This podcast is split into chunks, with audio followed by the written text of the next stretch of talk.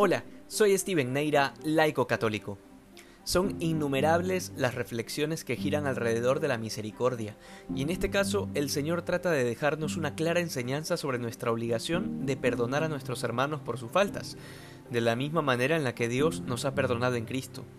Pero esto trata sobre dos realidades, la misericordia de Dios, que sobre todo la experimentamos en el sacramento de la confesión, y la misericordia a la que estamos llamados con respecto al prójimo.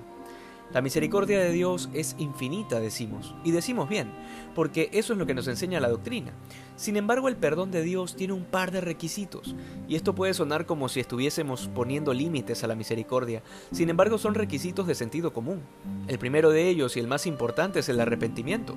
Dios no puede conceder su perdón a aquel que no está interesado en ser perdonado, aquel que por su soberbia no encuentra falta alguna, o incluso aquel que cree que su pecado es más grande que la misericordia de Dios y por tanto se cierra al perdón. Todas estas son situaciones reales que no permiten que Dios y su perdón alcancen el corazón del hombre pecador. Esconder los pecados por vergüenza durante la confesión, por ejemplo, es la forma más fácil de invalidarla. Como decía el santo cura de Ars, el demonio nos quita la vergüenza para pecar, pero nos la devuelve para confesarnos. La vergüenza es justamente el signo claro de la conciencia, que reconoce que ha obrado mal, y por tanto la vergüenza misma es parte del arrepentimiento. En este sentido, nuestro Señor nos ha dejado una manera concreta, en la que ha querido regalarnos su misericordia a manos llenas, y que lamentablemente muchos cristianos la rechazan porque han preferido seguir sus propias ideas, que aceptar la voluntad de Cristo cuando envió el Espíritu Santo sobre los apóstoles y sus sucesores para perdonar los pecados. Nos queda clara esta primera enseñanza. Dios nos da su perdón, su misericordia infinita, de la manera en que su Hijo Jesucristo la ha entregado a la Iglesia. La segunda enseñanza en torno a la misericordia es el perdón a nuestros hermanos, y es algo que se desprende de la lógica del perdón de Dios.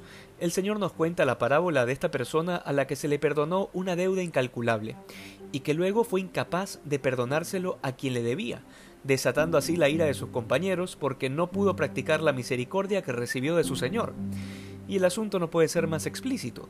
Si Dios nos perdona a nosotros todas nuestras miserias, que son bastantes, ¿quiénes somos nosotros para no perdonar a nuestros hermanos? Tal vez viviendo en esta vida terrena se nos hace lejano entender ese perdón de Dios para con nosotros. Pero recordemos que en el día final Jesucristo vendrá con toda su gloria y ya no será como en la primera venida, que se nos mostró como un niño vulnerable en un pesebre.